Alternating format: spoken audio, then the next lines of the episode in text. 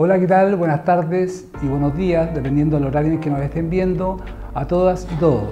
Estamos aquí en una tercera entrega de nuestro programa Red Learning Conecta con temas de salud y estilo de vida. Y hoy nos ocuparemos de algo muy especial y muy sensible para los momentos en que vive la humanidad y toda la civilización. Sin sonar grave, es así. Eh, me refiero al cambio climático. Soy Ricardo Riquelme, soy periodista y ahora les voy a invitar a una nota de presentación para luego conversar con el invitado de hoy. En agosto de 1975, Wallace Smith Broker, geocientífico estadounidense del Observatorio de la Tierra Lamont Doherty y de la Universidad de Columbia, publicó en la revista Science un artículo titulado Cambio climático. ¿Estamos al borde del calentamiento global pronunciado? Esta pregunta popularizó el término calentamiento global que ocupamos hoy en día. Es importante tener en cuenta que los términos calentamiento global y cambio climático no son lo mismo. Cambio climático es un fenómeno más amplio que abarca al primero. Ahí teníamos la nota con la que estamos presentando el programa de hoy, como les decía al, la introducción, eh, sobre el cambio climático. Para ello, hoy estamos con Cristóbal Villaseñor, él es eh, biólogo marino de la Universidad Católica de la Santísima Concepción y doctor en Ciencias Biológicas de la Universidad de Concepción y creo que también está haciendo otros estudios posteriores. Bienvenido Cristóbal, gracias por estar con nosotros y a ver si nos ayudas un poco a nosotros y a, todos que nos, están escuchando en todas nuestras plataformas a aclarar y a tomar también conciencia de este tema que definitivamente es un tema que involucra a todas las personas, a todas las organizaciones, al mundo en general. Eh, el cambio climático, ¿en qué estado está ahora, digamos, a nivel de... Estamos en el siglo XXI, año 2021, estamos saliendo de una pandemia. ¿Cómo nos está afectando esto? ¿Qué podemos hacer para poder revertirlo? Eh, ¿Cómo podemos aclarar un poco toda la terminología que hay al respecto de calentamiento global, etcétera? Si tú nos puedes contar un poco de tu perspectiva científica también de este fenómeno. ¿Qué tal Ricardo? Muchas gracias por la invitación. Efectivamente, un tema muy, muy contingente y muy importante para que la ciudadanía lo, conozca. No podemos conversar o saber de cambio climático sin antes eh, definir o entender un proceso, un fenómeno que ocurre en el planeta, que es el efecto invernadero.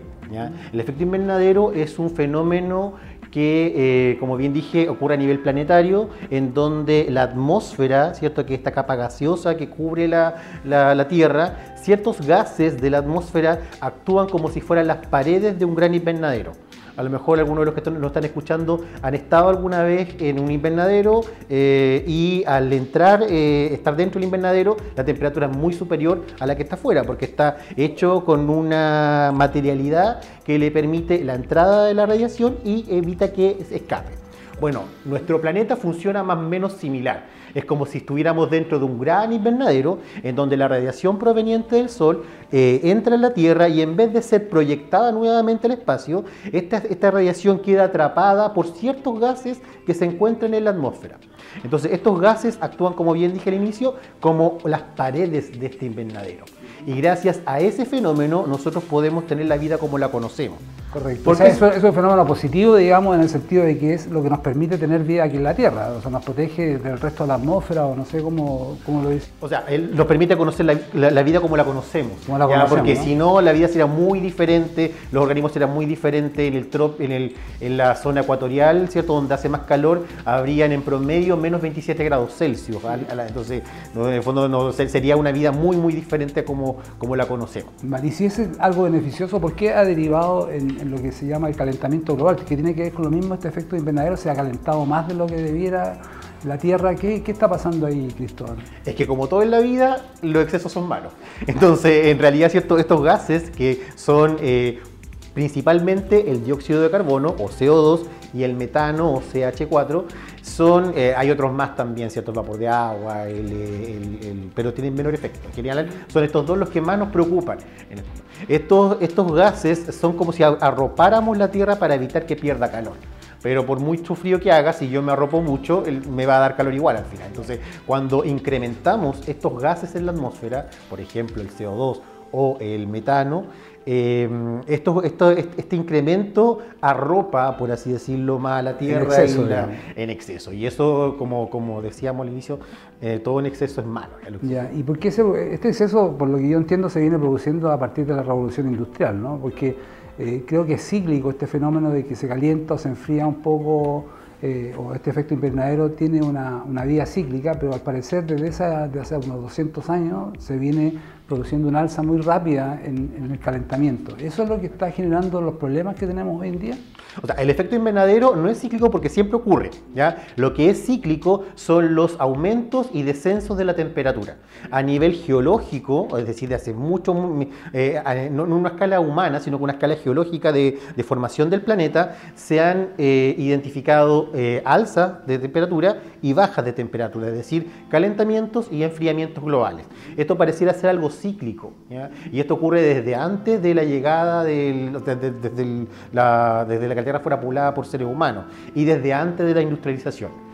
El problema está en que en este último tiempo justamente esta industrialización ha incrementado los niveles de dióxido de carbono y en el caso de la ganadería también ha incrementado los niveles de metano, también la basura, la, descomposición orgánica, la sobrepoblación eh, incluye más personas, más personas, más basura y más basura incluye cierto más emisiones de metano. Entonces, todos estos fenómenos interconectados han hecho de que se genere una, una mayor cantidad de, gases invernaderos eh, en, la atmósfera. Y rompemos más de la cuenta, como decías tú usando tu metáfora inicial, ¿no? Exactamente. Ya. Y eso es lo que está derivando en este calentamiento global, entonces entrando derechamente en el tema el, que estamos experimentando ahora, que ha traído todos estos cambios que son inusitados, que lo vivimos a diario, o sea, eh, lluvia excesiva, tormentas, estos fenómenos que hay en, el Caribe, los tifones, etc. Eh, eso tiene que ver con el calentamiento global y cómo, por qué se está, está incidiendo de esa manera en la Tierra.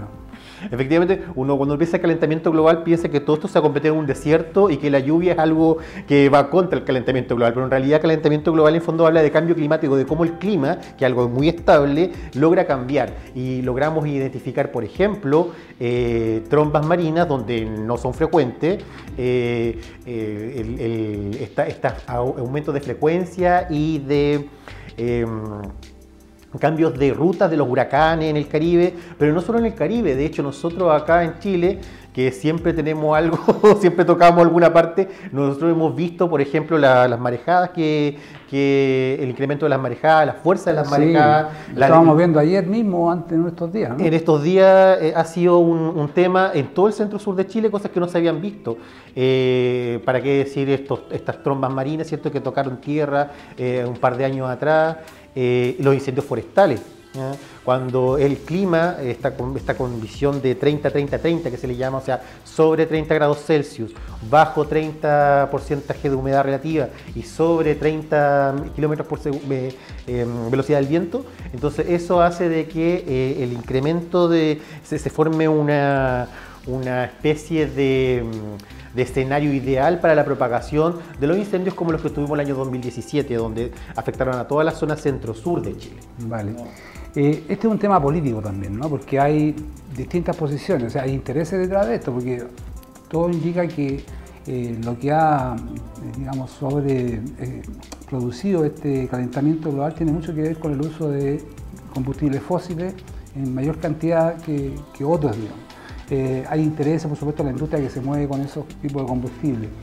¿Se puede de alguna manera revertir? Están los acuerdos, está el Acuerdo de París, eh, hay iniciativas, está el grupo de expertos de la Naciones Unidas que va, ha evolucionado desde el año 95 en que se decía como causa probable, pero ahora ya es muy probable que el calentamiento global esté establecido en los términos que se está referenciando.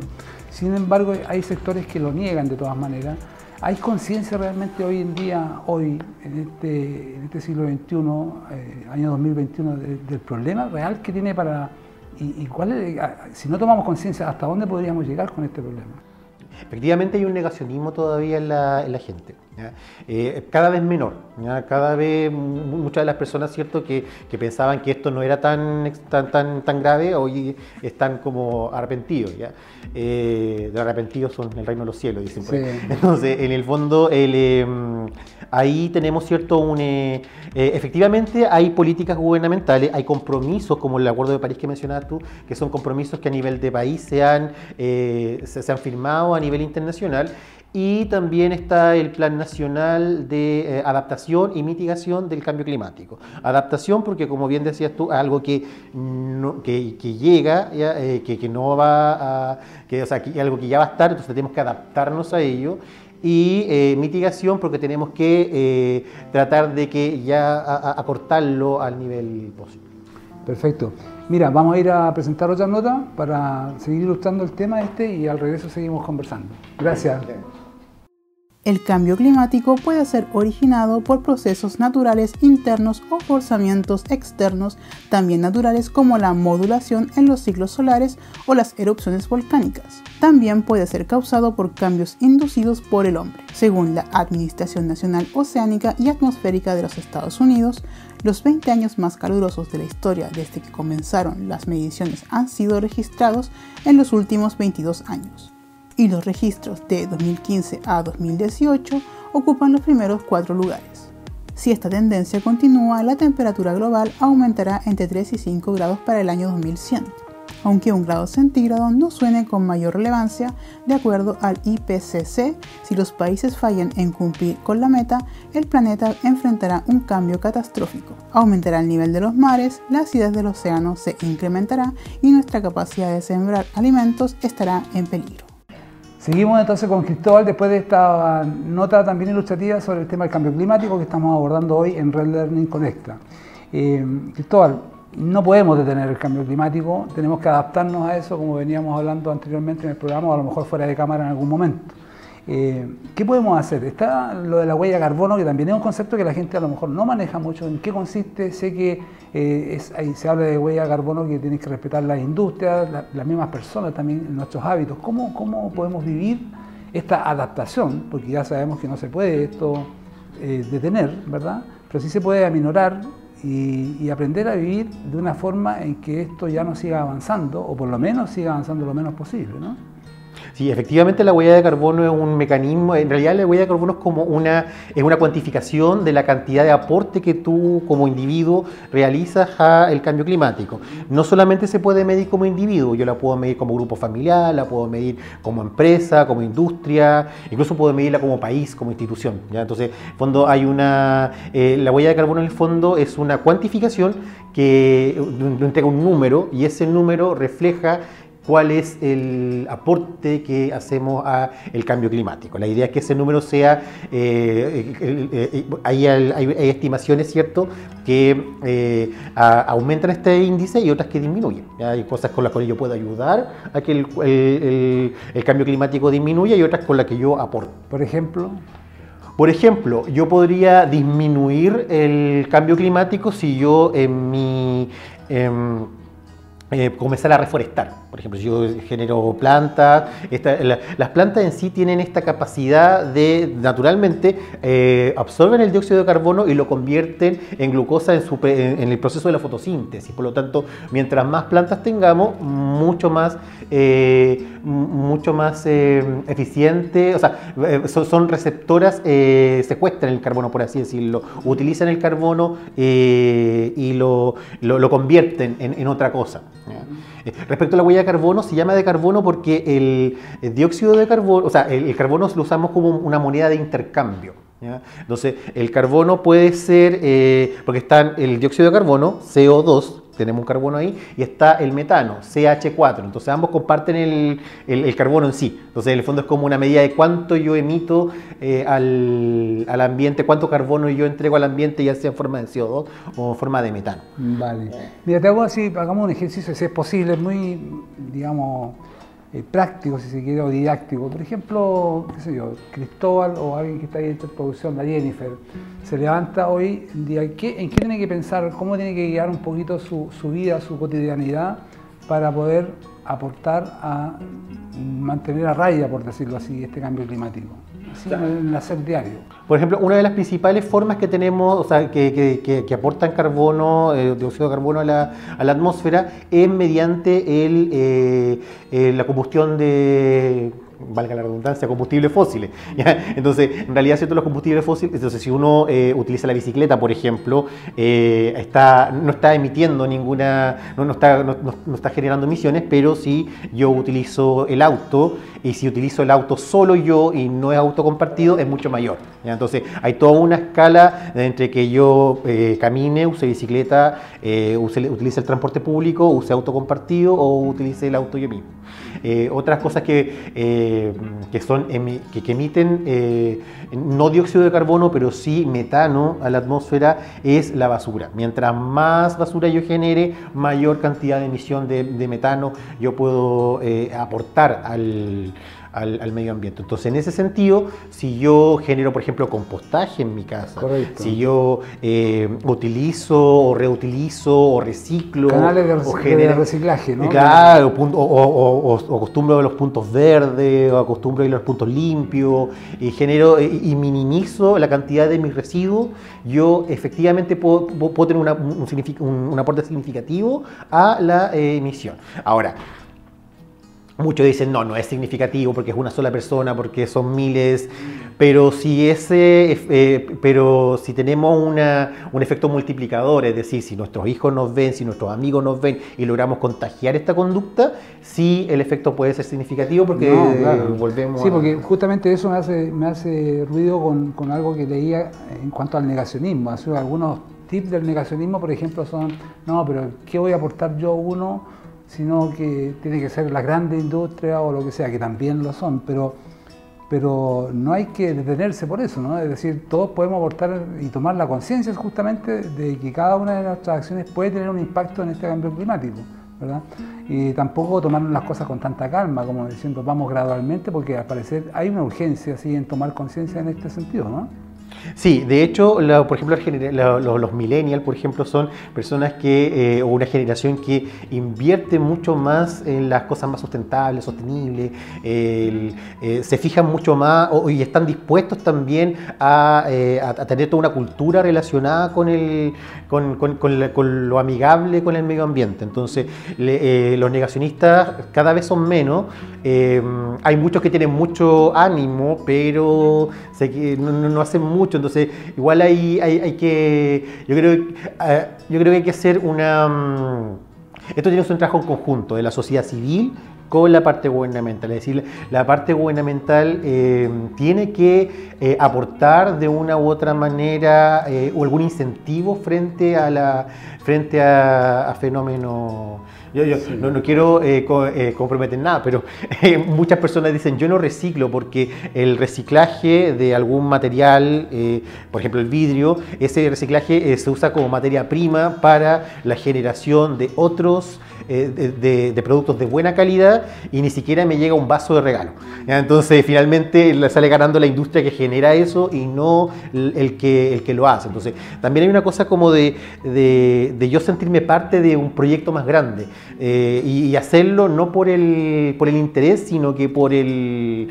Es un buen punto ese, ¿no? Claro, o sea, tal vez un llamado a la industria que efectivamente, de alguna forma, ese, ese actuar que es un actuar conjunto, se pueda ver materializado también en una mejor calidad de vida de la comunidad donde se produce, donde esa opera esa industria o, lo que sea, ¿no? O sea, una voluntad también.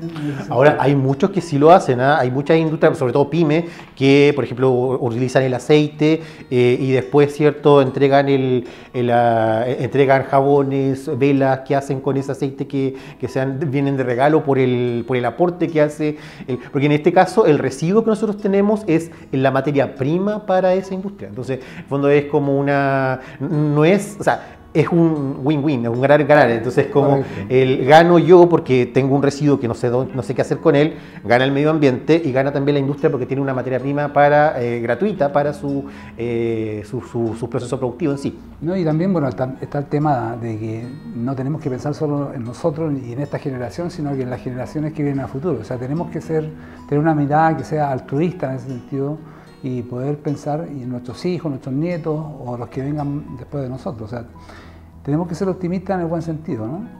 Sí, efectivamente, porque no nos queda otra en el fondo.